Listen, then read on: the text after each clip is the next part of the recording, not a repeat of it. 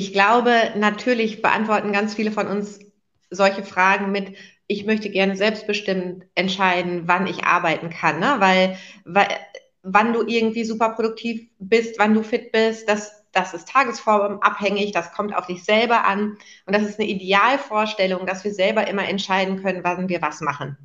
So funktioniert aber die meiste Arbeit einfach nicht, weil Arbeit ganz oft vernetzt ist.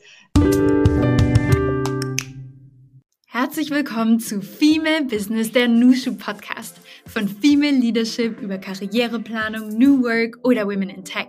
Im Gespräch mit Role Models ergründen wir Best Practices für dich direkt aus der Praxis.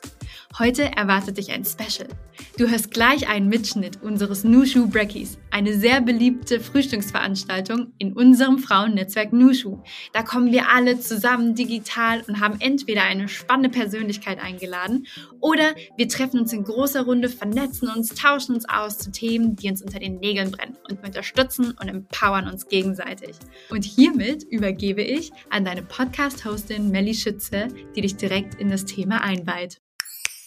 Hallo und guten Morgen, liebe Nuschus. Wie schön, dass wir uns heute alle wiedersehen. Ich denke, ganz viele von euch haben jetzt ja den Urlaub abgeschlossen, hoffentlich einen ganz schönen Urlaub gehabt. Wie geht's euch heute? Lasst uns mal einchecken auf einer Skala von eins bis zehn. Wenn zehn das höchste ist und das ein fulminanter Tag für euch werden wird, lasst es uns einmal über den Chat wissen.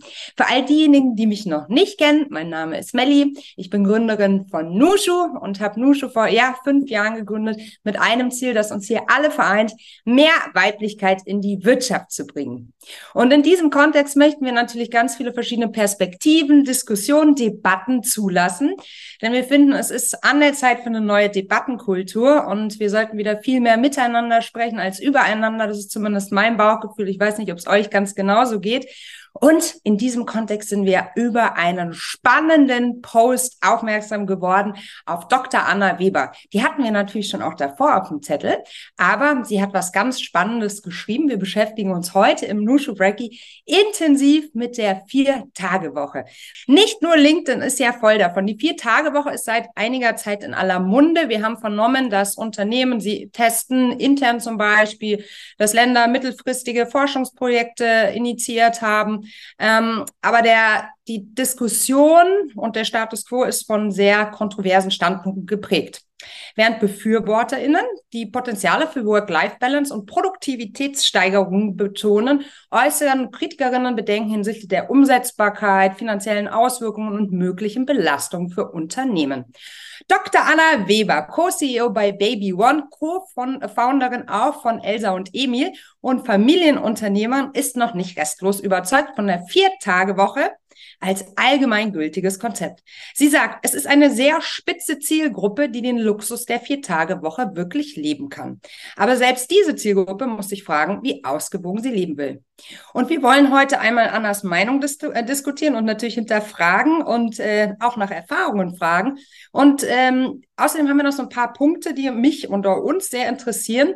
Zum Beispiel, ob es darum gehen sollte, Arbeit zu vermeiden und ob wir uns das als Gesellschaft derzeit wirklich leisten können und wollen, wie das zeitliche Investment sich auf die eigenen Karrierewünsche auswirken kann und wie inklusiv das Konzept aus Annas Sicht umsetzbar ist. Das ist ja auch eine ganz relevante äh, Frage. Also eine spannende Debatte zu dem Thema, die die Gemüter bewegt.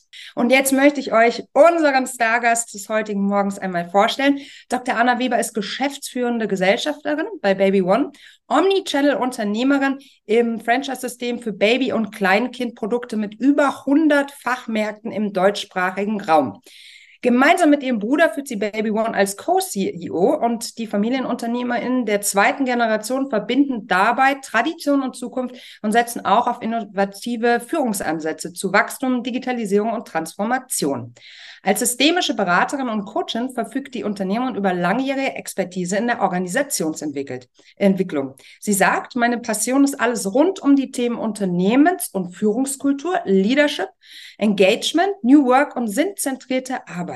Bei Baby One lege ich den Fokus auf die Entwicklung hin zu einer performance- und datengetriebenen Unternehmenskultur, um Wachstums- und Wettbewerbsfähigkeit im digitalen Handel sicherzustellen. Liebe Anna, guten Morgen, herzlich willkommen hier bei uns auf der Nushu Stage. Guten Morgen, Melli. Wie schön, dich zu sehen. Und vielen ja. Dank für diese tolle Einleitung. Oh, sehr gerne, sehr gerne. Wo erwischen wir dich gerade, Anna? Ich sitze im Büro, bin äh, ganz stolz, dass ich es schon ins Büro geschafft habe mit Kaffee. Es ist früh, aber ich bin bereit. Das ist gut. Wo ist denn dein Büro? Ähm, in Münster. Unsere Unternehmenszentrale ist in der wirklich wunderschönen äh, Studentenstadt Münster. Das heißt, in Münster im Büro mit Kaffee vor dir. Wie trinkst du denn deinen Kaffee? Was ist in deinem Kaffeebecher? äh, das ist ein Latte ohne Zucker, ohne alles und auch mit Milch von der Kuh. Mit Milch von der Kuh. Hast du denn heute schon viel erlebt? Wie sah dein bisheriger Tag aus? Es ist jetzt 8.37 Uhr an einem Freitag. Genau, ich bin im Hotel wach geworden, weil ich wohne nämlich gar nicht äh, in Münster. Und ja. wenn ich so früh morgens, äh, im, ich wohne in der Nähe von Düsseldorf, und wenn ich so früh morgens im Büro bin, dann übernachte ich meist im Hotel in Münster. Deshalb, da bin ich wach geworden. Habe überlegt, ob ich Sport machen soll, habe mich dagegen entschieden und nochmal umgedreht. Auch gut. Kennen wir alle, glaube ich. Und bin dann hergekommen. Also bisher noch nicht ein äh, super produktiver Morgen. Einmal das E-Mail-Postfach durchgearbeitet und dann hier. Das ist ja auch eher ungewöhnlich, dass die äh, CEO nicht am Stammsitz sozusagen lebt. Das heißt, du hast aber wahrscheinlich ein, ein Stammhotel, oder? In dem du dich schon richtig heimisch fühlst und immer dasselbe Zimmer. So stelle oh, ich, ich mir das vor. Nee ich weiß gar nicht, ob man sich in einem Hotel wirklich heimisch fühlen kann. Äh, das glaube ich nicht. Nee, mein Bruder wohnt hier in Münster am Standort. Wir äh, machen das jetzt zusammen im Unternehmen. Es ist auch wichtig, dass einer auf jeden Fall vor Ort ist. Bei mir hat es einfach mit äh, Family-Planung und all dem. Ne? Es gibt ja immer viele Perspektiven im Leben äh, zu betrachten, so nicht funktioniert und deshalb pendle ich. Ähm, aber das klappt auch alles vollkommen in Ordnung. Sehr schön. Anna, ich möchte äh, mit einer großen Start, äh, Frage starten, die ähm, um die Uhrzeit ein bisschen gemein ist, aber ich stelle sie jetzt trotzdem. Warum machst du, was du machst? Oh Gott, warum ja, mache ich, was ich, sag's ich mache? Dir.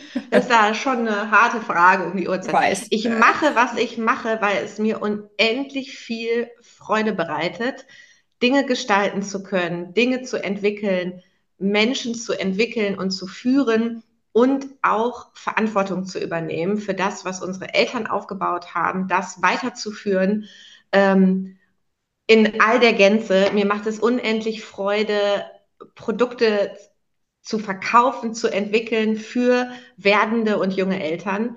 Ich finde, das ist so eine mega Zielgruppe und es macht so viel Freude, sich um diese Zielgruppe zu kümmern, um ihre Bedürfnisse zu kümmern und deswegen wirklich von Verantwortung, Gestaltung bis zum Produkt Mhm. Ähm, es ist wirklich cool. Apropos Zielgruppe, ich zitiere hier deinen LinkedIn-Post von vor fünf, Jahr, äh, fünf Jahren, war es nicht, fünf mhm. Monaten einmal. Für all diejenigen, die nicht gelesen haben, wir teilen auch nochmal den, ähm, den Link zu Annas äh, LinkedIn-Profil. Anna schreibt immer sehr on point, wie ich finde, und bringt die Dinge gut auf den Punkt. Ich lese jetzt mal vor, damit wir alle on the same page sind. Ich halte die Vier-Tage-Woche für Quatsch als allgemeingültiges Konzept. Sie macht Sinn in manchen Lebenssituationen, zum Beispiel Elternschaft oder mag auch für manche individuelle individuelle Entscheidung das Richtige sein. Und wir kennen alle die Statistiken. 59 Prozent der Deutschen wünschen sich eine Vier-Tage-Woche. Wir kennen alle die Best Practices, in Klammern Belgien, UK. LinkedIn ist voll davon. Doch geht es hier wirklich darum, Arbeit zu vermeiden? Geht es darum, aus dem Leben so viel Freizeit wie möglich herauszuholen? Ist das unser Ziel? Und dann arbeiten wir alle lieber noch einen Tag weniger. Wir vergessen das übergeordnete Bedürfnis hierbei, die Flexibilität. Denn ich denke, es geht vielmehr darum, flexible Verhältnisse zu kreieren, wie ich am produktivsten sein kann. Bedeutet, wodurch, im, wodurch ich im Endeffekt am leistungsfähigsten bin. Wünschen sich wirklich alle nach 18 Uhr nicht mehr zu arbeiten? Fragezeichen. Was machen unsere VerkäuferInnen in unseren Baby One Stores, die bis mindestens 19 Uhr offen haben? Vom medizinischen Personal fange ich gar nicht erst an. Es ist eine sehr spitze Zielgruppe, die den Luxus der Vier-Tage-Woche wirklich leben kann. Aber selbst diese Zielgruppe muss sich fragen, wie ausgewogen sie leben will. Das bedeutet nicht, dass es nicht machbar ist. Ich finde nur, dass es, dass, äh, ich finde nur, du kannst dem, der Arbeitnehmerin nicht aufzwingen, vier Tage die Woche oder nach 18 Uhr nicht mehr zu arbeiten. Jeder soll doch bestimmen, wie selbstwirksam er oder sie mit der Arbeit sein will. Will man Karriere machen und viel Verantwortung haben, dann kann ich direkt mal sagen, der Zeitinvest in den Job muss das auch irgendwie widerspiegeln widerspiegeln. Jeder sollte doch auch bestimmen, welche Balance er oder sie braucht. Denn das ist es doch, was letztendlich glücklich macht. Doch Lebensqualität, das muss eben auch erwirtschaftet werden. Ein anderes Konzept als Arbeit, das haben wir hierfür noch nicht. Es geht um mehr Flexibilität in der Berufswelt. Das darf aber nicht nur individuell für den Einzelnen passen, sondern muss auch die Leistungsfähigkeit unserer Gesellschaft darstellen. Und dann hast du eine Frage gestellt und die würde ich jetzt sehr gerne an euch da draußen einmal weitergeben. Frage an euch, wie gut arbeitet ihr in vorgefertigten Zeitkästchen? Schreibt es in den Chat. Das ist jetzt eine Aufgabe für euch da draußen. Jetzt habe ich natürlich mir den Text äh, mehrfach durchgelesen, habe da ganz viele verschiedene Facetten ähm, rausgehört und stelle mir natürlich bei der Frage, hier kommen ganz viel schlecht, eher nicht so, nicht so gut. Ich schätze Flexibilität sehr schwierig, auch eher schlecht, nicht so gut. Ich liebe es, meine Aufgaben. Ja, mit den Kindern kein Problem. Heute mit Kindern, Hund, neuen Umständen bedürftig dringend Flexibilität. Ja, produktiv, äh, Produktivität lässt sich selten in feste Zeitfenster pressen, sagt Alexandra. Ne? Also das stützt so deine These.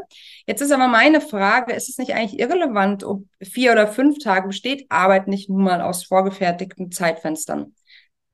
Anna. Und auf jeden Fall tut sie das. Und ich, ich glaube, natürlich beantworten ganz viele von uns solche Fragen mit, ich möchte gerne selbstbestimmt entscheiden, wann ich arbeiten kann, ne? weil, weil wann du irgendwie super produktiv bist, wann du fit bist, das das ist tagesformabhängig, das kommt auf dich selber an. Und das ist eine Idealvorstellung, dass wir selber immer entscheiden können, wann wir was machen. So funktioniert aber die meiste Arbeit einfach nicht, weil Arbeit ganz oft vernetzt ist. Ähm, wenn wir jetzt alleine auch auf Büroarbeit gucken, die Teams sind untereinander vernetzt. Du brauchst natürlich immer Zuarbeit von anderen Teams, anderen Abteilungen. Und das bedeutet, wenn du selbst entscheidest, okay, ähm, heute Morgen bleibe ich einfach mal liegen oder ich fühle mich nicht so gut und ich starte erst um 14 Uhr mit der Arbeit. Es kann aber sein, dass ein anderes Team auf deine Arbeit wartet. Also das bedeutet, diese Absprache untereinander und diese Vernetztheit führen eben dazu, dass wir das nicht komplett alleine entscheiden können und dass wir natürlich sowas wie Kernarbeitszeiten haben. Wir haben einfach Leute, die sich darauf verlassen, dass wir das tun. Das ist die, der Blick im Büro. Wenn wir jetzt natürlich auf ganz andere Jobs gucken, wie im Handwerk oder bei uns auch im Einzelhandel, ähm, ich meine, ich glaube, niemand findet das cool, wenn er in einen unserer Stores kommt und da ist einfach noch niemand, weil die Leute sich an dem Morgen noch nicht so gefühlt haben. Ähm, und ich glaube, deswegen natürlich haben wir vorgefertigte Zeitkästchen, in denen wir arbeiten müssen. Und die Frage ist, in welchen Jobs können wir eine gewisse Flexibilität ermöglichen und trotzdem, es braucht diese Absprache untereinander und es braucht auch etwas, worauf sich unsere KollegInnen verlassen können. Mhm. Und hast du das Gefühl, als wäre das etwas, was in den Hintergrund gerutscht ist, diese Absprache auch in den Teams? Wie beobachtest du das? Ich habe schon das Gefühl, ähm, und äh, ich versuche das jetzt vorsichtig auszudrücken, weil es ist nie schwarz-weiß. Ne? Und keine Diskussion ist schwarz-weiß. Also wenn man auf LinkedIn geht, denkt man immer, es wäre schwarz-weiß, aber das ist es natürlich nicht. Aber ich habe das Gefühl, dass wir derzeit gerade auch, auch auf Plattformen wie LinkedIn oder anderen Social-Media-Plattformen sehr zur Individualisierung neigen mhm. und sehr dazu neigen, das individuelle Wohl über alles zu heben. Und das ist einfach schwierig. Also ich merke zum Beispiel auch bei uns im Unternehmen, dass das natürlich bedeutet, wenn wir auf individuelle Freiheit achten, wenn wir auf Flexibilität in der Arbeit achten, wenn wir sowas wie wir ähm, als Arbeitgeber äh, in ermöglichen, Work from Anywhere und dann kannst du auch von Mallorca oder wo auch immer arbeiten. Das erfordert so ein immenses Maß an Absprache innerhalb der Teams und das ist natürlich ein zusätzlicher Aufwand. Zu der Zeit, als alle hier von 9 bis 17 Uhr hier in Münster im Büro saßen, ähm, und ehrlich gesagt noch nicht mal Kalender brauchten, weil einfach die Leute, mit denen sie reden wollten, haben sie die Türen aufgemacht und sich einfach zusammengesetzt. Unvorstellbar heute, ne? Da bin ich ja, da bin ich eingestiegen bei uns vor sechs Jahren. Also das war ähm, ja Toll. Also wir waren da, wir waren da auch sehr spät, aber unsere Eltern wussten noch nicht mal, wie man so einen Kalender ehrlich gesagt wirklich bedient. Die haben halt die Tür aufgemacht und die Leute zusammengerufen. Und das ist ein viel geringerer Aufwand an Absprache, weil du einfach weißt, da unten sitzt jemand, der erledigt die Arbeit und wenn wir jetzt irgendwie die Zuarbeit von dem brauchen, dann ist das möglich. Und deshalb ist ja nie alles gut oder schlecht. Das hatte nämlich damals auch riesige Vorteile. Einfach die Tür aufzumachen und sich mit den Leuten zusammenzusetzen. Genauso wie es jetzt Vorteile hat, dass ich meinen Job viel besser mit meinen individuellen Wünschen vereinbaren kann, ob das Kinder sind oder der Hund oder mein Pferd, was gepflegt werden muss, die, vielleicht die Eltern oder Großeltern, die ich pflege. Also wie gesagt, alles hat Vor- und Nachteile, aber wir müssen uns eben auch bewusst machen, welchen Preis wir dafür bezahlen müssen, für diese Individualisierung und Flexibilität. Ja, Individualisierung ist einer der zehn globalen Megatrends, äh, der uns über viele Jahre noch begleiten will. Ich betone global deshalb, weil man ja auch manchmal das Gefühl hat, dass wir sozusagen ähm, in erster Linie das Thema vorantreiben, also die sogenannte westliche Welt. Ne? Ähm, aber das ist tatsächlich ein globaler Megatrend. Das ist auch sehr, sehr spannend. Und gleichzeitig stellt sich natürlich die Frage, wir haben Fachkräftemangel, wir haben die, ihr kennt die ganzen äh, News ähm, zur, zur Lage der Wirtschaft. Die einen sagen, ist doch alles Knorke, läuft doch super. Die anderen sagen, oh mein Gott, es ist Katastrophe. Ne? Ähm, gerade wenn wir über diese zusätzliche Flexibilität reden, sprechen wir auch häufig, so mein Gefühl, über schlechtere Planbarkeit. Also, und die Frage ist ja auch, und da würde mich interessieren, wie du zustehst. Wollen wir uns das als Gesellschaft gerade leisten, diese Diskussion? Weil du ja auch sagst, es bedient eigentlich nur eine spitze Zielgruppe oder sollte eigentlich eine ganz andere Diskussion gerade im Raum stehen? Die, wie wir produktiver werden können, die, wie wir ähm, diese, die, die Generation der, der, der, der Boomer, der Babyboomer, die jetzt äh, mehr und mehr in Rente geht, nicht ersetzen, aber Stück für Stück, Stück äh, da natürlich nachkommen, ne? Was denkst Oder, du, Anna? Oder wie schön wäre eine Diskussion, wie wir innovativer werden können. Mhm. Genau das, wie wir mehr Produktivität bringen und nicht im Sinne von, oh, jetzt muss ich noch mehr schaffen, dass ich produktiver bin, sondern wie kommen wir denn an Ideen? Wie werden wir denn wieder ein super cooler Wirtschaftsstandort? Wie schaffen wir denn eine tolle Zuwanderung bei uns mit wirklich Fachkräften? Also ich glaube, nicht negativ gerichtet, ne, weil es dann immer so alles so, oh, alles so furchtbar, sondern nach vorne gerichtet. Also was können wir heute tun, um morgen und übermorgen besser zu sein und wie können wir da zusammenarbeiten? Und vor allen Dingen als Gesellschaft. Und nicht immer dieses, wie geht's mir denn morgen besser? Mhm. Sondern was können wir tun, um Deutschland nach vorne zu bringen? Und ich finde, es, ähm, die Anaita Thoms hat einen äh, ganz tollen Kommentar im Fokus geschrieben, da hat sie nämlich gesagt, dass unser Wohlstand kein Naturgesetz ist. Ähm, mhm. Wir sind ja in einer Generation äh, oder in Generation groß geworden, wo wir so viel Wohlstand haben, den wir noch nie hatten. Es geht so vielen Leuten weltweit gesehen, aber auch in Deutschland so gut wie noch nie zuvor. Wir, das heißt, wir nehmen das so als gegeben an. Das ist der super Wohlstand und jetzt optimiere ich mich noch selbst. Aber die Frage ist, also die ich mir wirklich stelle, wie lange können wir denn diesen Wohlstand so erhalten? Und was ist mit meinen Kindern? Was ist später mit meinen Enkelkindern, äh, wenn ich denn welche haben sollte? Also wie sichern die sich denn noch den Wohlstand und was müssen wir dafür tun? Und dieses sinnbildliche, die Ärmel hochkrempeln, das ist irgendwie so das eine. Ähm, und ich glaube, auch das ist nicht naturgegeben, aber auf welche Ideen können wir denn kommen? Wie können wir denn wirklich coole Dinge entwickeln? Und das finde ich schön oder das mhm. fände ich schön, wenn wir uns viel mehr darum kümmern würden. Mhm. Also dir geht es um ein Umlenken der Debatte. Gleichzeitig sagst du ja auch, es ist ein Luxus und der resultiert ja auch an der, aus der Herleitung, die du gerade beschrieben hast. Ne? Also es ist ein Luxus, sich das auch leisten zu können, weil ja jetzt nicht jedes Unternehmen sagt oder sagen kann natürlich, du kriegst jetzt eine Vier-Tage-Woche bei gleicher Bezahlung. Ne? Das definitiv, und das ist auch mhm. immer die Frage, dass, da muss ich auch sagen, da verstehe ich die Debatte manchmal nicht. Worum mhm. geht es wirklich? Ne? Geht es um äh, weniger Arbeiten zu, für, für gleichen Lohn? Oder geht es darum, Lohneinbußen ähm, willentlich in Kauf zu nehmen, damit ich, ähm, damit ich dann einfach mehr Freizeit habe? Ne, mhm. und das ist, glaube ich, aber auch, wie gesagt, manche, und das sieht man ja auch manche Tests und Studien, die auch gut funktioniert haben. Ich glaube, es gibt sogar ein oder zwei im Handwerk, die wirklich gut funktionieren. Mhm. Da sind es dann aber pro Tag zehn Stunden, die ich arbeite und nicht mehr acht. Also ich packe einfach die Arbeitszeit in weniger Tage. Ähm, sowas kann ich mir zum Beispiel für bestimmte Branchen auch vorstellen. Dann muss immer nur überlegt werden, wie mache ich denn dann die Absprachen untereinander? Mhm. Ne, wie schaffe ich da all, all die Arbeit, die ansteht, kriege die Absprachen und die Leute haben aber mehr Freizeit, arbeiten aber an den anderen Tagen länger. Und ich glaube, das gehört irgendwie zu diesem Konzept. Ja, mhm. Flexibilität ist super. Es muss aber zur Rolle passen. Es muss zur Branche schaffen. Die Produktivität muss auf die Straße gebracht werden. Und ich muss eben dieses zusätzliche Maß an Absprache einfach bereit sein, auch zu investieren. Mhm. Hast du das Gefühl, als wäre, also du sagtest ja auch, dass freie Zeit, Freizeit ja auch nicht das Maß aller Dinge sein darf. Hast du das Gefühl, als wäre Karriere, der Karrierebegriff als solcher, mittlerweile eher negativ konnotiert? Du sagst ja auch ganz klar, äh, wenn du Karriere machen willst, dann der, ist der Zeitinvest der muss es dann auch irgendwie widerspiegeln.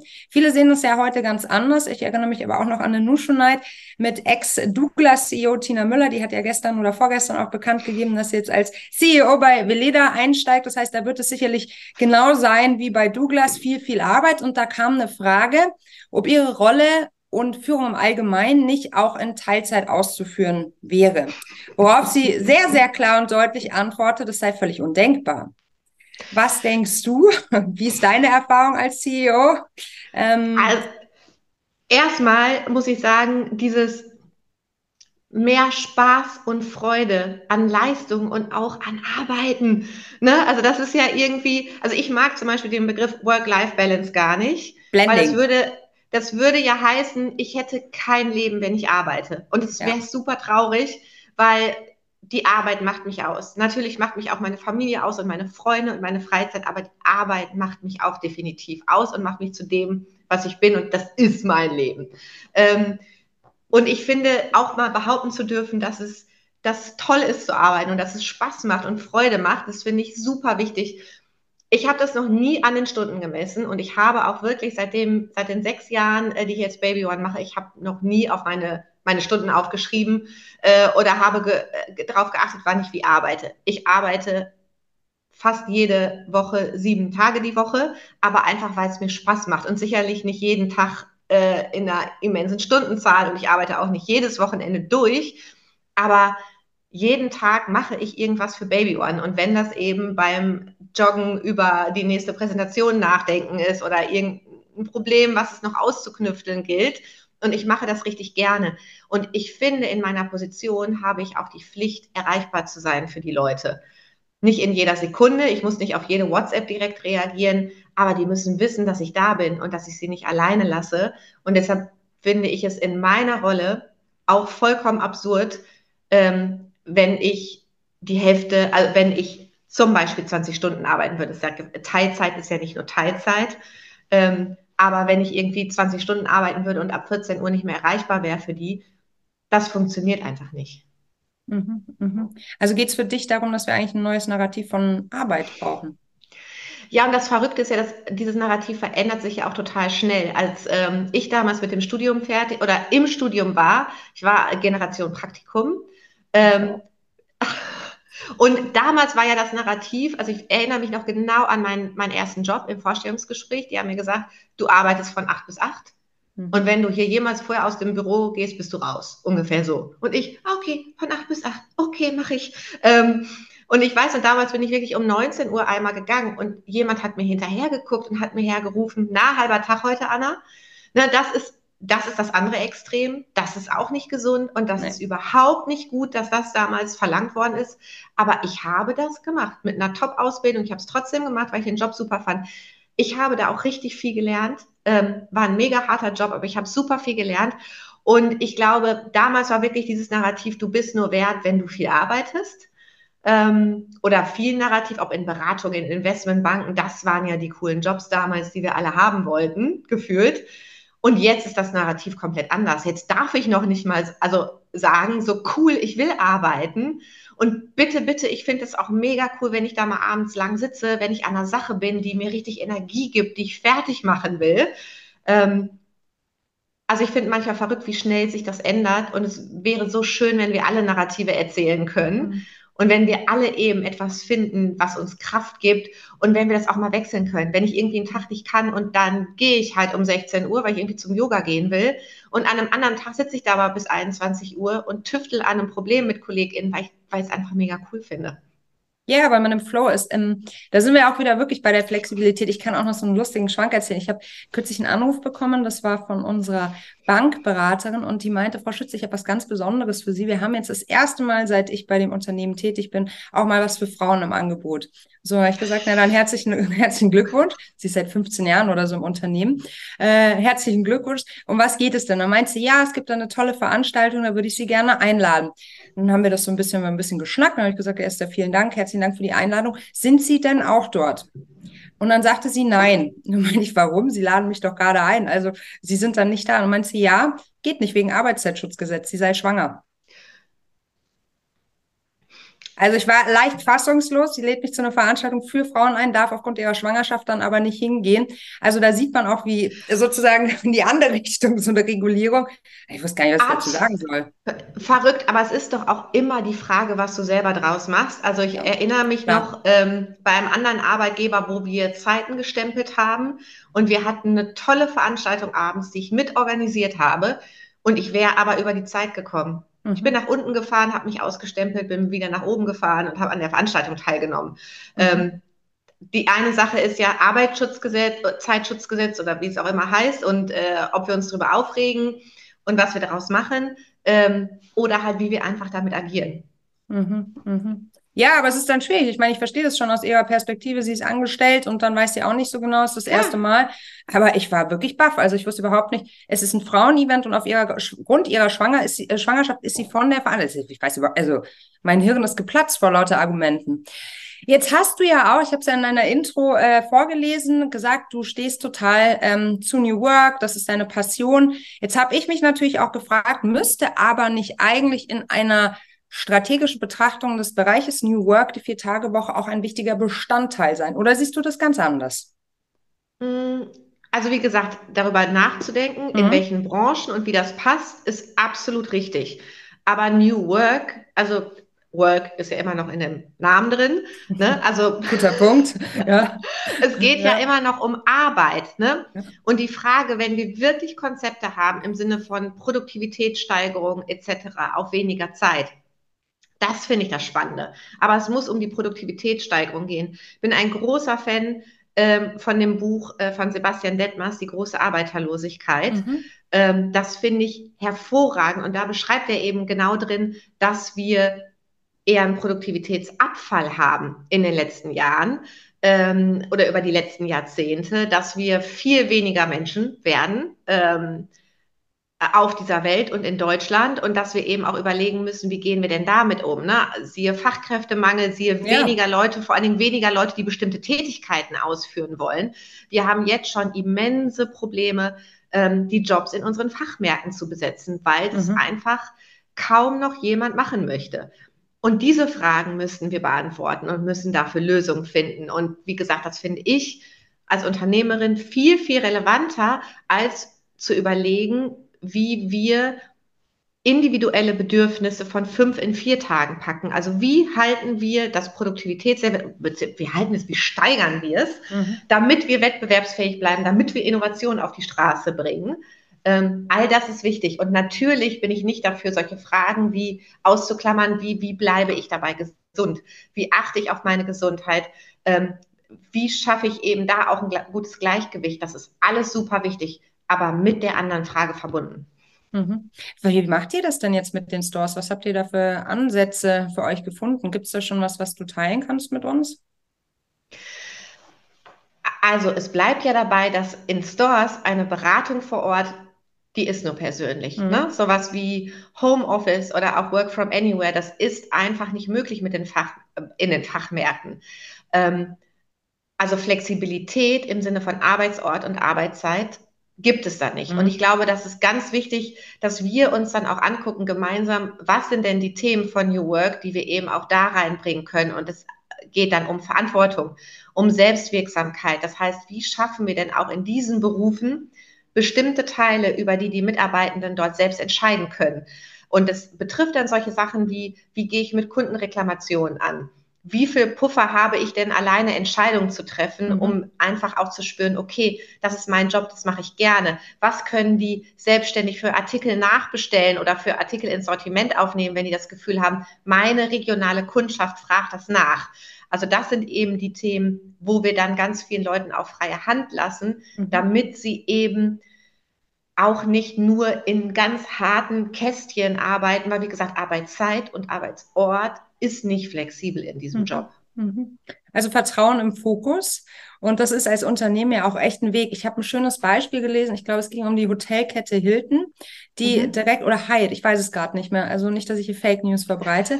Und da ging es darum, dass die ähm, Mitarbeitenden vom, vom Zimmerservice bis hin zu, zur Rezeption alle eine sofortige Verfügung über 2000 Dollar hatten für den Fall, dass eine Person nicht glücklich war, also eine Kundin, ein Kunde. Was ich extrem krass fand. Also die haben ex ja. also natürlich auch intensiv geschult. Wann setzt du die 2000 Euro, also bist du 2000 Euro diesen Rahmen verantwortungsvoll ein, aber im Sinne von Customer Happiness und natürlich auch, ja, sich selbst unternehmerisch einbringen, fand ich das einen tollen Move. Ja, super cool. Oder? Ja, ja finde ich ja. auch richtig, richtig gut. Mhm, mhm. Wir wollen ja auch nochmal so, also du sagst ja schon, da kann man jetzt nicht viel dran rütteln. Genauso ist es ja zum Beispiel bei der Pflege. Du hast es in deinem Posting auch gesagt, von dem medizinischen Personal gar nicht erst zu reden.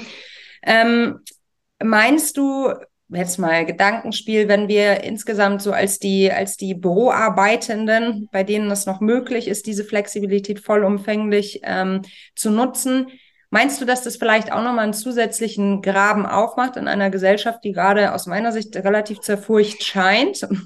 Wenn die eine Hälfte der Bevölkerung wirklich, ja, sagt vier Tage, alles gut, ne, ich kann von überall aus arbeiten und die andere Hälfte halt sagt, ist für uns nicht möglich? Ist es nicht auch alles andere als inklusiv gedacht für uns als Gesellschaft? Ich finde schon generell, dass Unterschiedlichkeiten in Ordnung sind, wenn wir gut damit umgehen und wenn mhm. wir die Dinge gut erklären. Wir haben nicht alle dieselben Jobs, wir sind auch nicht alle gleich. Wenn wir das für alle gleich betrachten würden, dann würden wir zum Beispiel hier bei uns in der Zentrale auch keine Flexibilisierung ermöglichen können, damit eben die Kluft auch zwischen unserer Zentrale und den Fachmärkten nicht so groß wird. Ähm, wir ermöglichen trotzdem hier eine Flexibilität, weil wir gesagt haben, es ist ein anderer Job und in diesem Job, in den Rollen, in denen es möglich ist, lassen wir das zu. Natürlich fühlt sich das für die Leute in den Märkten nicht immer gut an. Und wir müssen es viel erklären. Und das ist dann auch unsere Verantwortung, das zu tun. Und dann brauchen wir natürlich andere Konzepte, um wieder, ich sag mal, die Parteien näher aneinander zu führen. Aber es ist viel Arbeit. Und ich glaube, in der Gesellschaft ist das genauso. Hm ich finde, wir müssen schon aufpassen, dass wir noch genug Leute haben, die halt VerkäuferInnen, HandwerkerInnen, ähm, die in die Pflege gehen wollen. Also die braucht es. Und das heißt, da braucht es eben auch gute Konzepte dafür. Ne? In, in der Pflege wäre das zum Beispiel einfach mal bessere Bezahlung. Also ja. ich glaube, das wäre da total ausschlaggebend. Da geht es doch nicht mehr um Flexibilisierung, weil Leute für die, sich für diesen Job entscheiden, die einfach anderen Menschen helfen wollen. Mhm. Ähm, und trotzdem müssen die fair entlohnt werden. Und das ist eben auch ein, ein großer, großer Part. Und deshalb, glaube ich, geht es auch immer darum, bei den Leuten wirklich herauszufinden, was ist denn dein Bedürfnis? Also was möchtest du denn wirklich machen? Ich glaube gar nicht, dass alle Leute eine riesen Flexibilität wollen. Manche finden es auch richtig cool, einfach zu wissen, ich bin morgens bis abends oder morgens bis nachmittags bin ich, bin ich weg und mhm. mache halt den Job und dann komme ich nach Hause.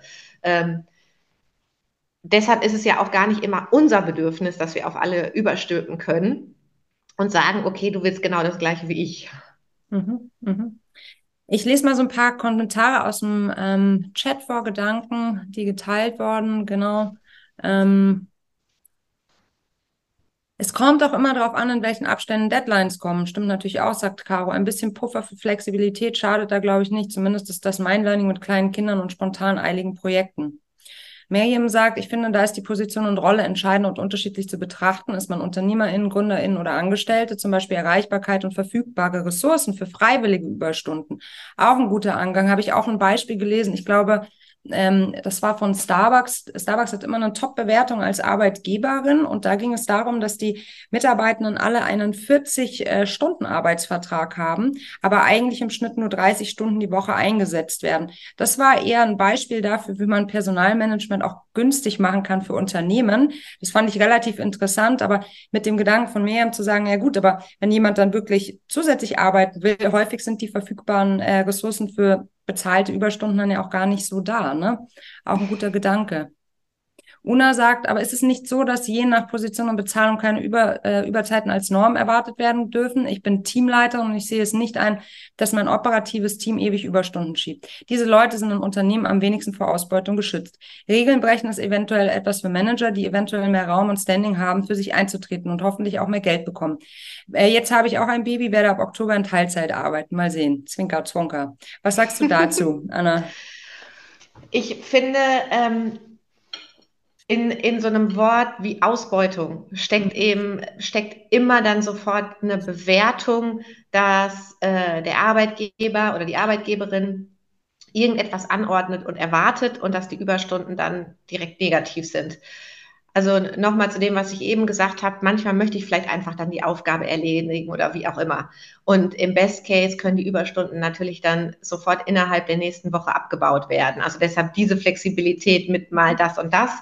Ähm, und ähm, wie gesagt, Ausbeutung hat immer sofort das total Negative. Natürlich ist es in einer Managerposition einfacher, für sich selbst bestimmte Regeln zu setzen und zu überlegen, wie möchte ich denn arbeiten und möchte ich viel arbeiten oder möchte ich auch wenig arbeiten. Definitiv. Es ist aber auch meine Aufgabe als Führungskraft eben auf mein Team zu achten und zu gucken, dass die in einem angemessenen Rahmen arbeiten und mit denen immer weiter im Gespräch zu bleiben. Mhm. Also ist angemessen für dich hier das Schlüsselwort. Ja. Mhm. Mhm. Also eine individuelle Betrachtung auch da an, an der einen oder anderen Stelle. Nicht jede halbe Stunde, Überstunde ist dann eine Ausbeutung, sondern zu sagen, na gut, vielleicht haben wir heute auch eine längere Lunchbreak gemacht und da einfach ein bisschen gnädiger vielleicht auch miteinander ins Gericht zu gehen. Gnädiger ist ein schönes Wort. Das ist ein sehr altes Wort, aber ich mag es in letzter Zeit auch ja. sehr gerne. Ja. ja. Anne fragt oder sagt, in Jobs, in denen vier Tage Wochen grundsätzlich möglich sind, aber der Aspekt der Vernetzung greift, also andere warten auf meine Arbeit, wäre es dann nicht möglich, tatsächlich eben vier Tage einzuführen und dann zum Beispiel den Freitag allgemein frei zu machen. So sind auch immer noch alle zeitgleich anwesend, profitieren aber von den längeren Recovery-Zeit am Wochenende. Was sind deine Gedanken zu Annes Gedanken, Anna? Ähm, in Jobs, in denen das möglich ist, warum nicht? Ähm, bei uns zum Beispiel würde das einfach dann bedeuten, wenn wir freitags frei machen, äh, dass dann freitags weder Kundenservice äh, passieren würde, noch die Leute unsere Sachen einkaufen könnten. Das würde dann einen Umsatzverlust äh, von einem Sechstel bedeuten. Das muss man sich ja auch mal überlegen.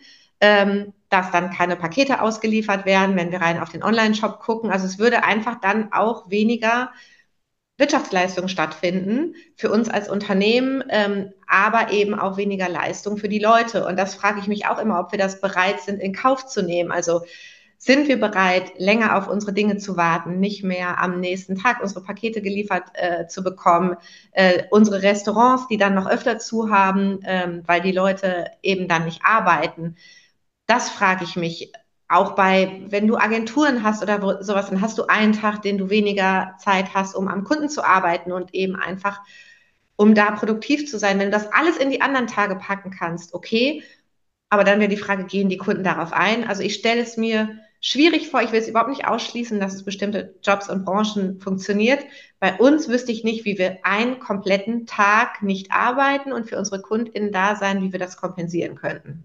Mhm naja, am Ende des Tages geht es ja dann auch um die, um die Wirtschaftsleistung von uns als Land. Und ähm, ja, da ist auch wieder die Frage. Eigentlich haben wir ganz schön viele Investitionen zu tätigen. Und wenn da überall ein Sechstel wegfällt, ist oder ein Fünftel, je nachdem, wie viele Arbeitstage es gibt, ist natürlich auch wieder ein Punkt. Vielen Dank, Anne, für deine Ideen und Gedanken. Farina sagt, das Ziel muss nicht immer mehr Freizeit sein. Ich engagiere mich zum Beispiel ehrenamtlich in der Kommunalpolitik. Das ist mit einer Vollzeitstelle kaum noch zu vereinbaren. Es geht auch um die Aufrechterhaltung unserer Demokratie und gesellschaftlichen Zusammenhalt. Absolut mega wichtig. Ja. Also wie cool, dass du dich ehrenamtlich engagierst. Ich halte das für auch immens, für immens wichtig. Und die Sache ist ja, es engagieren sich ja viel weniger Leute. Also auch wenn wir in Sportvereine oder wo auch immer reingucken. Es gibt viel, viel weniger Leute, die das tun. Und meistens sind es die Leute, die schon einen Vollzeitjob haben, die eine Familie haben, die super viel hasseln, die sich dann auch noch engagieren. Ähm, und dafür Konzepte zu entwickeln, wie eben das dann auch möglich ist, super wichtig, auf jeden Fall. Alexandra, wäre es aus deiner Sicht eine Option, eine CEO-Stelle zu sharen zum, Teil, zum Thema Teilzeit? Wenn nein, was spricht aus deiner Sicht dagegen? Du bist ja sozusagen im Shared Leadership. Ja. Ne? Anna, erzähl mal so ein bisschen.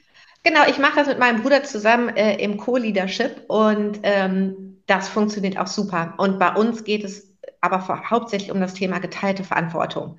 Es geht nicht um das Thema geteilte Arbeitszeit, sondern geteilte Verantwortung. Das bedeutet, dass wir einfach jemanden haben, auf den wir uns verlassen können, mit dem wir uns absprechen können, ähm, mit dem wir eben auch mal Bürden gemeinsam tragen und Freuden gemeinsam feiern können. Natürlich ist auch der riesige Vorteil, dass wir uns gegenseitig ersetzen können. Das bedeutet, ähm, wir gönnen uns auch beide ungefähr einmal im Jahr wirklich einen, einen richtigen äh, Off-Urlaub, wo wir alles ausstellen und äh, wo dann äh, eben mein Bruder bei mir oder ich bei meinem Bruder äh, uns gegenseitig ersetzen und das ist super. Aber im Sinne von jeder von uns arbeitet nur 20 Stunden die Woche, das würde einfach nicht funktionieren, weil es eben in einem Unternehmen mit jetzt insgesamt über das gesamte Franchise-System 1400 Mitarbeitenden ähm, klappt das gar nicht. Das könnte gar nicht einer von uns dann in der Zeit machen. Ähm, deshalb arbeiten wir beide Vollzeit, aber das Wichtigste für uns ist eben die geteilte Verantwortung. Ob an einer anderen Position oder in einem anderen Unternehmen das funktioniert, dass man sagt, eine CEO-Rolle teile ich mir mit zwei Leuten auf, da will ich, das kann gut funktionieren. Bei uns würde es nicht funktionieren. Vielleicht haben wir aber auch noch keinen guten Weg gefunden. Und man muss auch dazu sagen, dass wir ein ein immenses Abstimmungs, ähm, einen immensen Abstimmungsbedarf haben. Als wir angefangen haben, bei Baby One zu arbeiten, sind wir damals beide gependelt und wir haben anderthalb Stunden morgens und anderthalb Stunden abends im Auto telefoniert, also mhm. drei Stunden am Tag. Und wir haben uns genau erzählt, ich habe heute das gemacht, ich habe das gemacht, welche Entscheidung habe ich getroffen, ähm, damit wir wirklich mit einer Stimme nach außen sprechen, weil nichts ist schlimmer als eine Führung, ähm, so mit dem Mama-Papa-Effekt, äh, wo der eine das sagt und der andere das. Wir mhm. brauchen heutzutage zum Glück nicht mehr drei Stunden, um uns abzusprechen. Das pendelt sich natürlich ein, aber wir brauchen immer noch super viel Zeit, um uns abzustimmen und auch das muss eben eingeplant werden.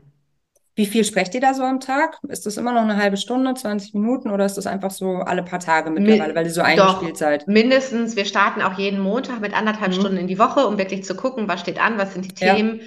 Und äh, wir sitzen auch nebeneinander mit einer Scheibe zwischen uns und können dann auch immer sprechen. Also wir haben, auch wenn wir nicht in Münster sind, wir haben jeden Tag Kontakt, mindestens eine halbe Stunde, mhm. eher mehr. Also es gibt ja auch viele Beispiele von Führungspositionen in äh, größeren Unternehmungen, ne, die durchaus geteilt werden, allerdings ja niemals genau in der Mitte. Also 50 Prozent äh, Arbeitszeit auf der einen Seite, 50 Prozent auf der anderen Seite, klappt genau aus diesen Gründen nicht. Ähm, die Anna auch gerade beschreibt, es braucht diese Übergaben. Ansonsten wird es äh, eher chaotisch. So habe ich schon von der einen oder anderen im Tandem arbeitenden Person mitbekommen und äh, gerne auch 65 Prozent Arbeitszeit, was natürlich auch wieder zu einer Mehrbelastung einer finanziellen fürs führt, aber auch natürlich nochmal ganz andere Power entwickeln kann. Also äh, durchaus, äh, durchaus ein Konzept, das ich richtig, richtig cool finde, aber ich glaube auch, da muss man sehr individuell schauen.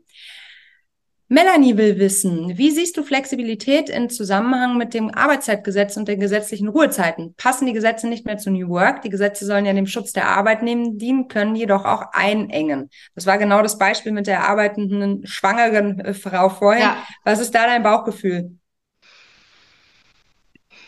Also ich glaube, wenn wir irgendwie über Bürokratie in Deutschland sprechen würden, könnten wir noch ein Breakfast dranhängen. Ähm, ich finde es super wichtig, dass wir Gesetze haben zum Schutz der Mitarbeitenden. Und ja. ich finde, da haben wir in den letzten Jahren sind äh, haben wir also im Vergleich zu irgendwie vor 50 Jahren super wichtige Schritte gemacht. Und es gibt einfach auch schädliche Unternehmen. Äh, und natürlich gibt es auch immer mal wieder Ausbeutung und all das. Und dafür werden die Arbeitnehmenden geschützt. Und das ist super wichtig. Aber es ist einfach auch sehr in eine Richtung gedacht gerade. Ähm, und natürlich ist Flexibilität ähm, durch diese Gesetze nicht immer so easy. Mhm. Also auch für die Arbeitnehmenden, siehe das schwangeren Beispiel von deiner Bankerin, ja. Ja, oder das Arbeitszeitenerfassungsgesetz, äh, das jetzt auch seit Anfang des Jahres sehr wirksam ist. Ne? Also die wenigsten tragen da wirklich ein, sondern äh, es gibt eine Excel-Tabelle, da wird dann einmal eingetragen, ne? Und es ist eigentlich wieder nur Bürokratieaufbau. Keine Ahnung, wer sich das jemals anschauen wird. Aber natürlich grundsätzlich alles super wichtig. Una, aber ist es nicht so, dass je nach Position und Bezahlung keine Überzeiten als Norm erwartet werden dürfen? Ich bin, ah ja, nee, die hatten wir schon.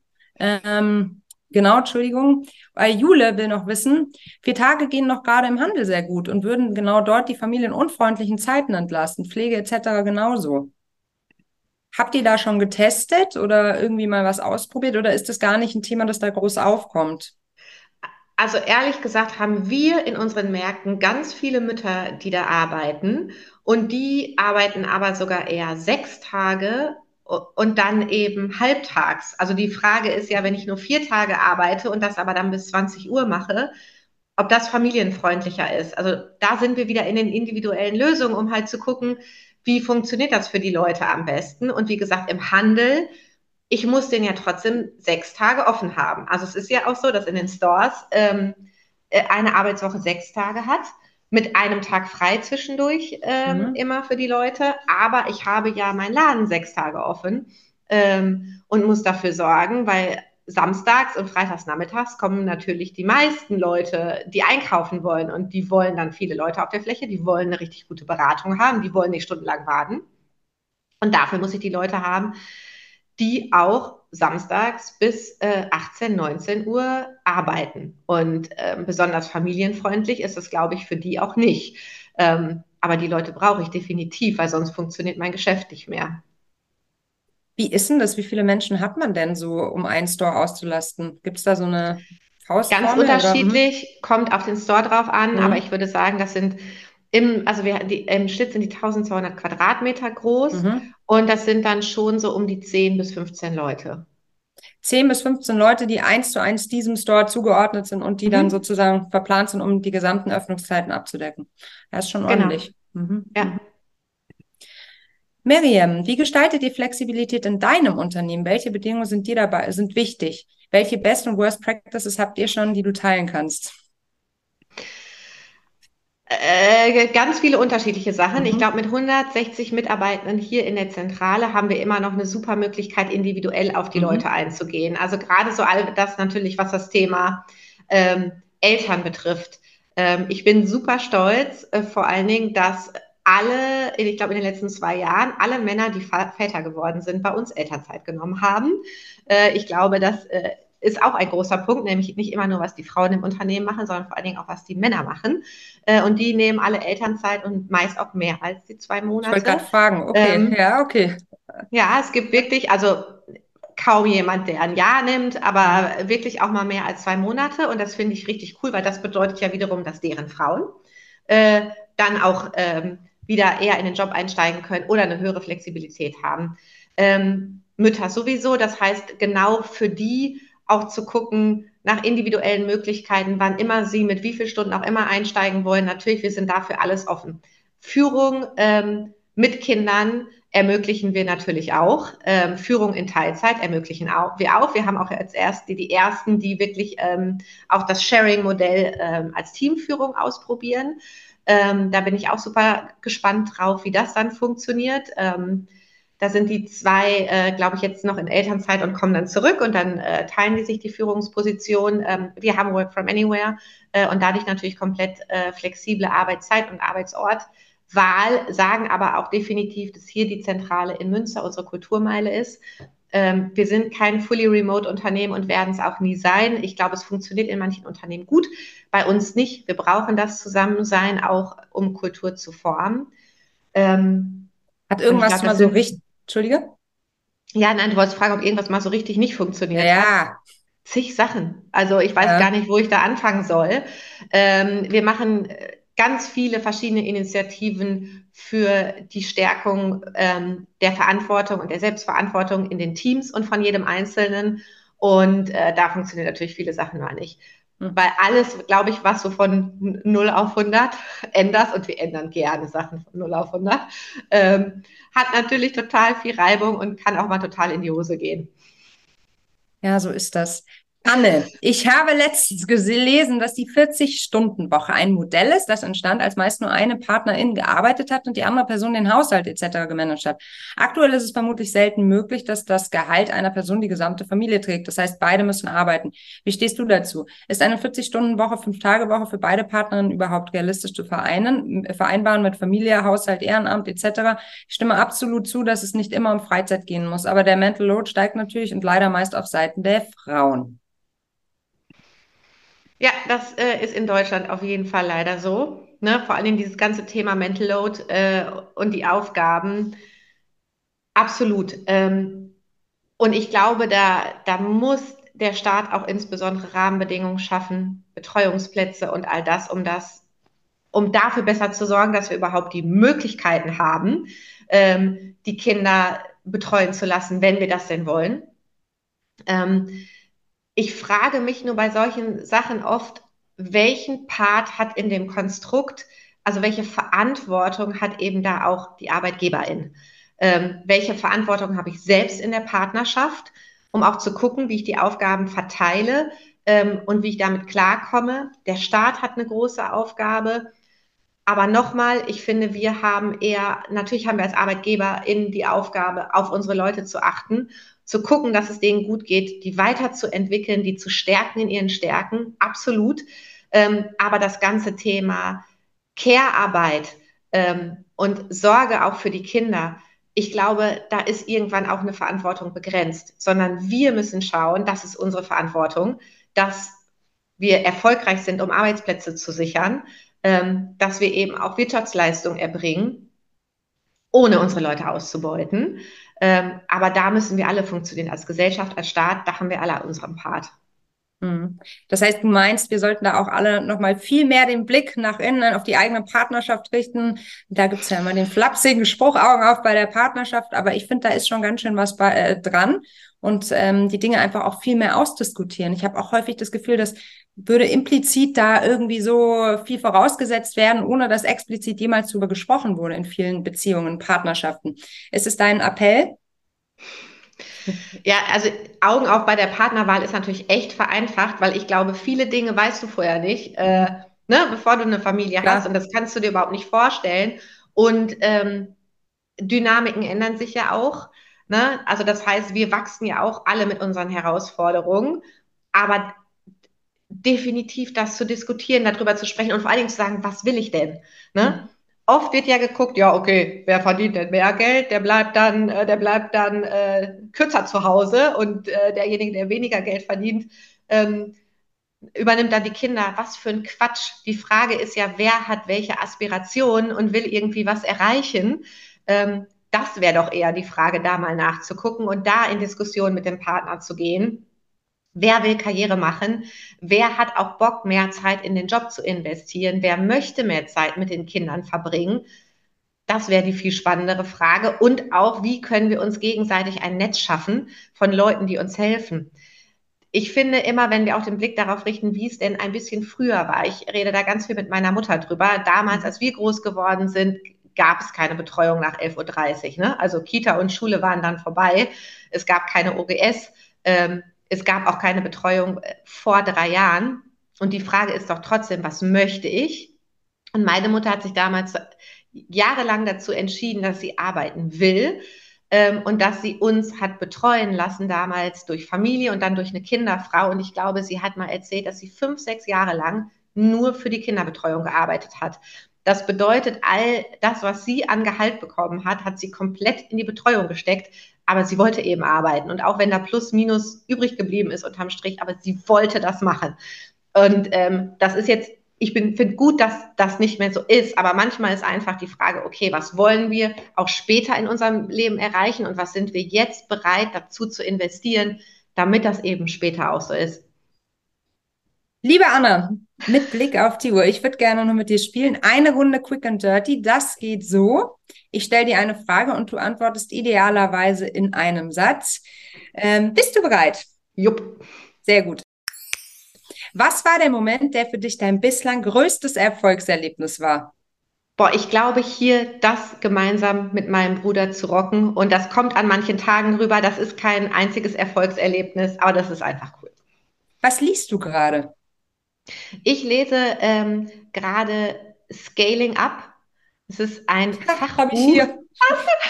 ich mache gerade die Ausbildung, ja. Ach, wie cool, wie das eigene Business skaliert werden kann.